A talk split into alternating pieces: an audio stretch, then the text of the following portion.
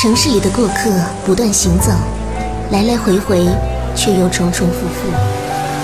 穿梭在人群中，表情、表情、姿态、姿态、心境、心境，渐渐失去温度。偶尔减慢速度，感受阳光，聆听诗意。这里的文字有温度。阅读早茶。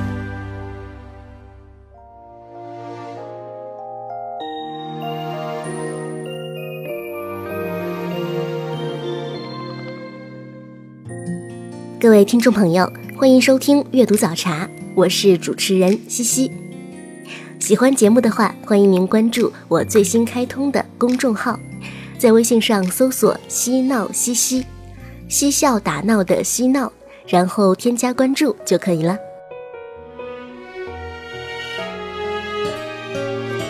今天节目的主题是岁月生活。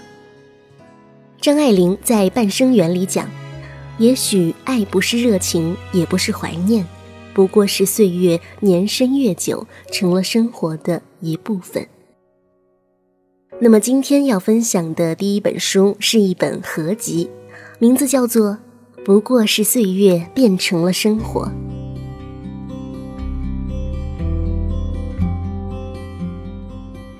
一世红尘中谨言慎行，求得岁月静好，现世安稳。时光流逝的短暂之美，朴素人生的生活本味，点点滴滴汇聚的百味之甘。不论是耄耋的老者，还是风华正茂的少年，岁月带给他们支离破碎的世界，却也磨砺出直抵内心的石桥。不过是岁月变成了生活。这本书收录了二十二位散文大家的作品：贾平凹、李娟、迟子建、葛芳、王开岭、祝勇、龙一、吴钩、周晓峰、王月鹏、王小妮、鲁平虎、鲍尔吉、原野、田英、朱个、沈荣军、傅飞、朱以撒、许琪、言语、沙爽、陈寂。中国文坛一线阵容集结，可以说用一本书讲尽了中国好故事。这些国内一线的作者们难得的聚在一起，为的则是杂志散文海外版二十多年来难得的庆祝活动。作为国内最优秀的散文类杂志，二十多年间。散文海外版以求新求深的精神，在读书界享有盛誉。巴金、冰心、萧乾、柯林、季羡林、刘白羽等人都曾担任过这本刊物的顾问，而有更多的读者将这本刊物在学生时代一直看到进入而立之年。陪伴者包括李娟、周晓峰、祝勇等一大批优秀的散文大家成长起来。也正是借着这样一个契机，出版了这本国内文坛顶尖阵容云集的重磅作品。不过是岁月变成了生活。从幼稚走向成熟，经历过岁月的洗礼，这些文坛领袖用他们敏锐的神经和发达的触觉，感悟着人生的味道。他们面对得到和失去。面对亲情和友情，都做了怎样的判断和选择？对于岁月流逝这个主题，他们又要如何诗意的表达？他们如何看待现在的生活？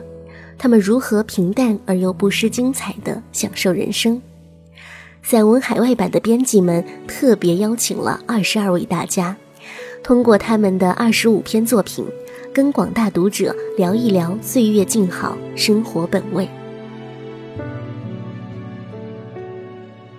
有不少作者不约而同地描述了他们的闲林野趣、靠近自然的生活。从草的汉香到喜马拉雅之风，从山居到拈花，这些经历了凡俗种种困扰的作者们。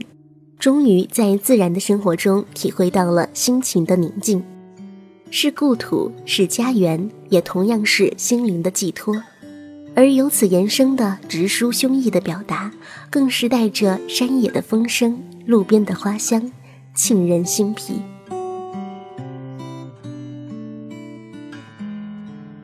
也有许多有了更多人生阅历的作者，谈到了人生和岁月的沉淀带给他们的改变。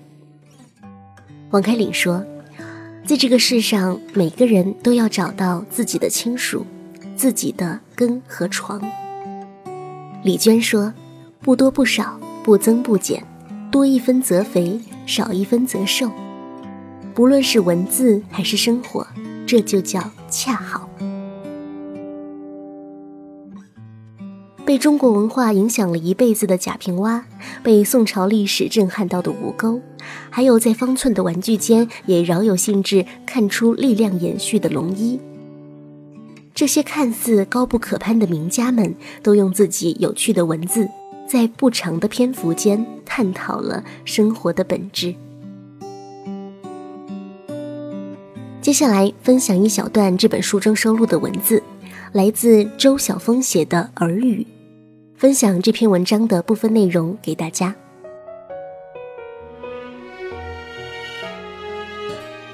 樱花。微凉的雨天，我相信世间存在着一种冷静无边的大公正。希望来自天堂的祝福都像雨一样安静低语，微小而纯净。这时候的天映出了一点难以察觉的微蓝，像海里的贝壳打开了它柔软的内部。我小心地亲吻你。你的嘴唇让我想起忍冬青，既有夏日般的清凉，又有寒冬坚持中的暖意，既象征永远停住的青春，又象征同时开始的凝重。你有令自己害羞的善，以及带有邪恶感的智慧，无惧无愧。你不明白自己有多好。包括你暴躁中的温柔、狂怒般的激情，以及谨言后的放纵。从柔软的嘴唇到坚韧的身体，我想念你的汹涌。为什么你近在咫尺，依然不能阻止这种想念？想念是一种轻微的缺氧之感。我像沉入深处的鲸鱼。需要海面上的空气，是否我因潜在的不安和恐惧，需要把你作为一种习惯，作为一种日常性的、不容易被戒除的瘾继承下来？就像咖啡，从微苦里分泌出依恋，就像良性的慢读。我想，习惯。才是身体由衷的纪念，它是记忆里牢牢捆绑住我们的无数个片段。当爱欲汹涌，情人们体会着彼此开花的身体和它分泌的甜浆。等到朵瓣凋零，还有多少不可降解的情感从此凝结在果实里？其间的距离有多么短暂？有时，仅仅一念之间。陆地上最迅捷的动物猎豹，从静止到时速每小时七十公里，只需四秒。凶手的子弹比猎豹更快，从出膛到抵达一个人的心脏，只需零点零一秒。这些生生死死的事物，都因远离而被我们忽略。然而，就在我们无知无觉的睡眠中，地球每秒都以子弹近似的速度旋转，并且同时以每秒三十公里的速度保持公转。我还能抓住什么？一切闪逝而过。月夜盛大无边。我喜欢看月亮烟灰色的阴影，猜想那棵大树根里的年轮。月亮升得更高，孤悬，犹如一种令人动心而酸楚的理想。这样的时刻，愿伤感者得福，愿善意不受阻碍，愿羞怯的心收获安慰。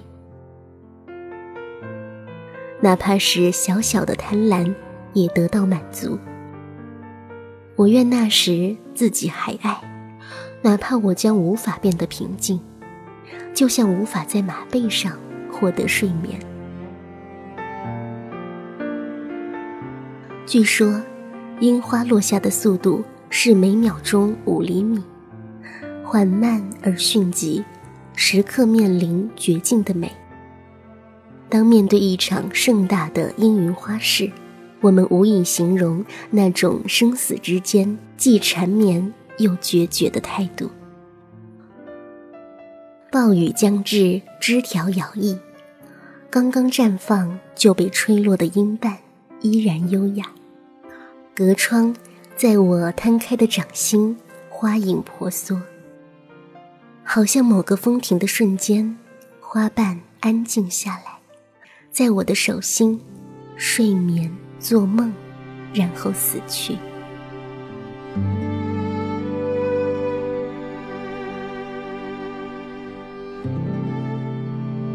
假设生命万年之长，我们会有无数次的机会来处理一万次争吵、一千次相爱、一百次背叛。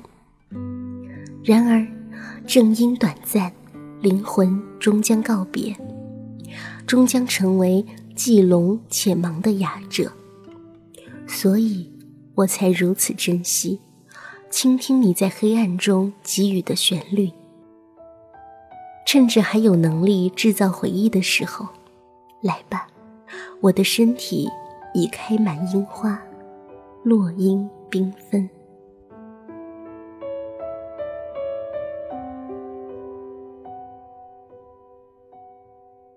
书中的内容就分享这一小段，接下来送上一首《化为樱花树》，稍后节目继续分享与生活有关的书单。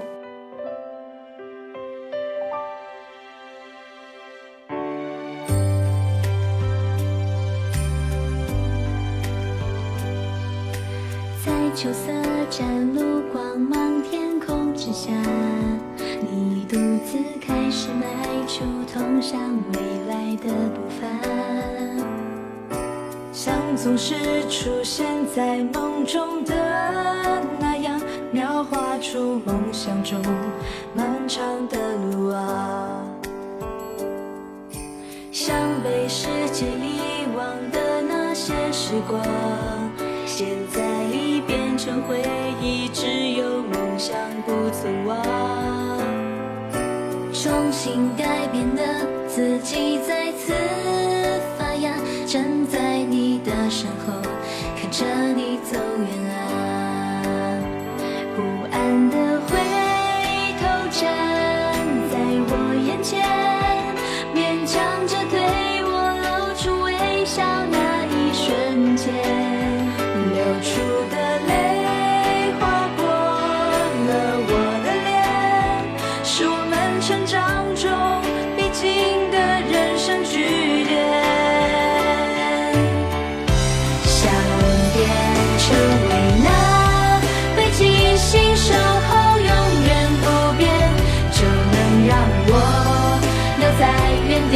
守护你每一天。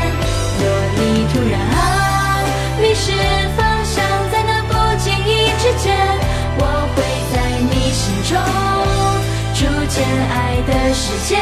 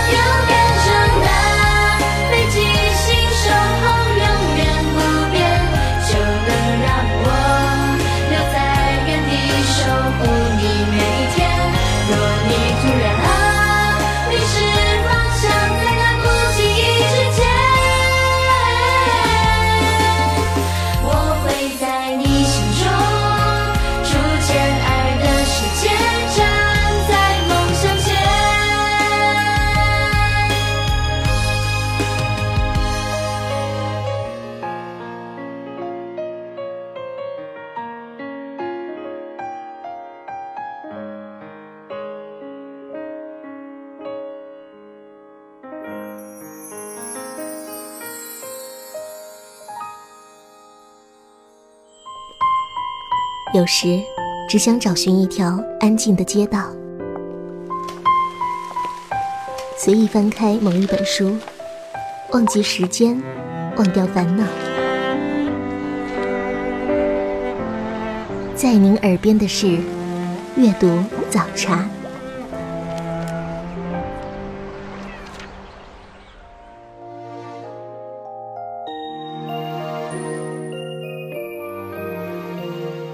您正在收听的是《阅读早茶》，我是西西，分享今天的第二本书，名字叫做《陪安东尼度过漫长岁月》。陪安东尼度过漫长岁月是作者安东尼的作品。在这本书中，安东尼以一个普通男生的口吻，讲述了他从大学到工作，从国内到国外的真诚记载。其中既有生活的零散片段，自言自语，也有对生活的感悟。安东尼把自己的人生岁月用日志的形式描述，用没有标点的语言形容，记录的是生活当中最朴实也最美丽的片段。那种感觉就像是在一个阳光明媚的午后，窝在沙发上喝一杯咖啡，柔软而温馨。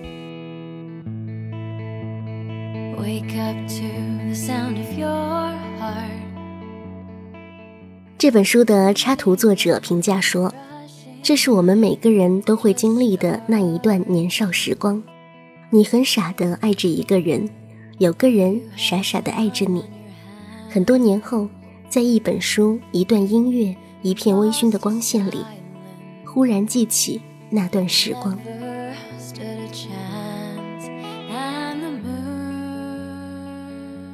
电影版监制周迅在接受时尚杂志《米娜》的专访当中推荐这本书。他说：“安东尼的书给人可爱又温馨的感觉，充满温暖、希望和淡淡的忧伤。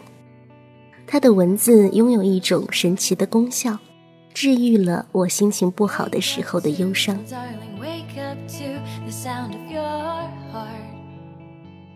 给大家分享这本书中的部分文字。忘记了去年夏天写了怎样的文字，在电脑前想了很久，思路还是延续着同样的感觉，这让我很困惑，因为本来想写出更有质感的东西。不过仔细想想，会有这样的感觉也没有什么奇怪。性格中的慵懒与不求上进，使我对生活的周而复始也并不觉得厌恶。假期里，因为要准备考雅思，所以没有打工，陪萌萌在 KTV 找工作。人事部的经理问我要不要去当服务员，想了一想，谢绝了。一直在听音乐广播。有这样一个音乐电台是幸福的，永远都不知道接下来是什么音乐，所以每次打开收音机的时候都是满怀欣喜。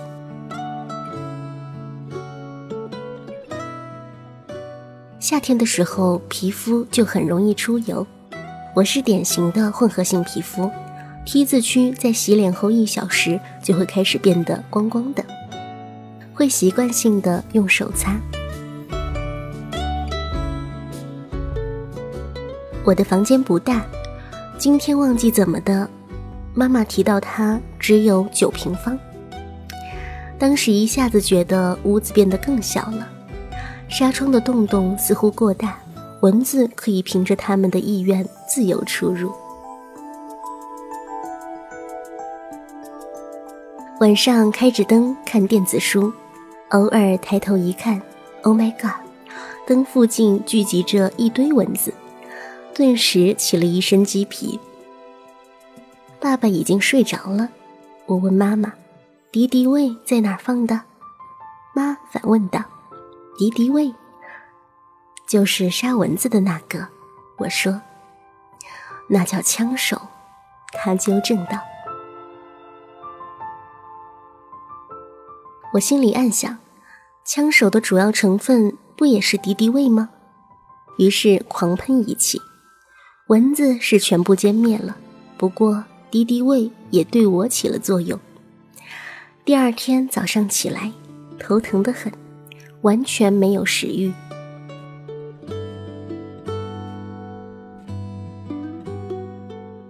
开始准备雅思，有的时候去大连图书馆，一天下来眼睛会觉得干涩、胀胀的。在罗美买眼药水，回家以后打电脑的时候就用了。明明是滴在眼睛里的，可是嘴里却有怪怪的甜味。看来眼睛和嘴真的是连在一起的，怪不得说。秀色可餐呢。不知道为什么，右耳朵总是能听到海水的声音。有的时候，右耳朵会忽然觉得潮湿，像是有水要从里边滴出来。不过，如果闭上眼睛仔细体会，却又抓不到那个感觉。下午睡觉起来以后，就会出一身汗，然后懒懒的在床上坐着。阳光真的很好，空气像是被洗衣粉洗过一样，有洁净的清香。这样安静的午后，世界似乎只是一个九平方的房间。光柱里漂浮着的灰尘变得异常的真实。总是莫名的觉得幸福，尽管我还不知道幸福是个什么东西。八月的最后一天，感觉上夏天真的很快就过去了。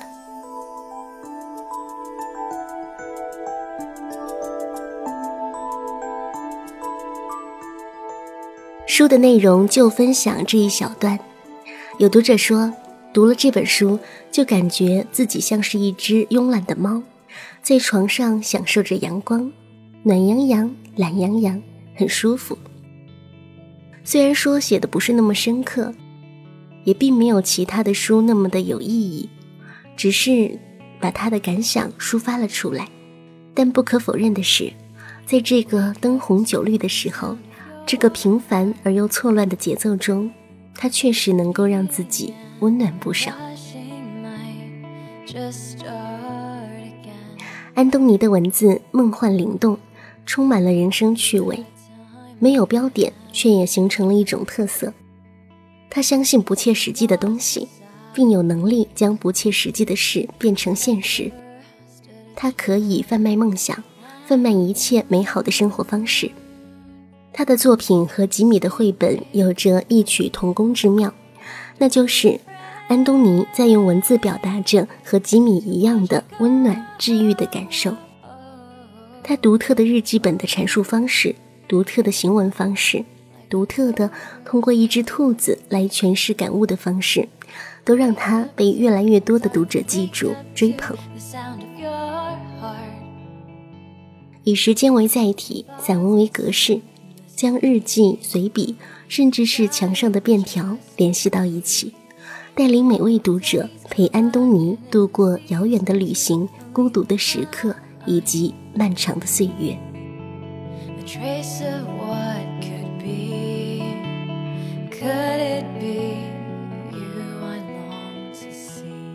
这本书就分享到这里，本期阅读早茶到这里也要告一段落了。我是西西，我们下期节目再会。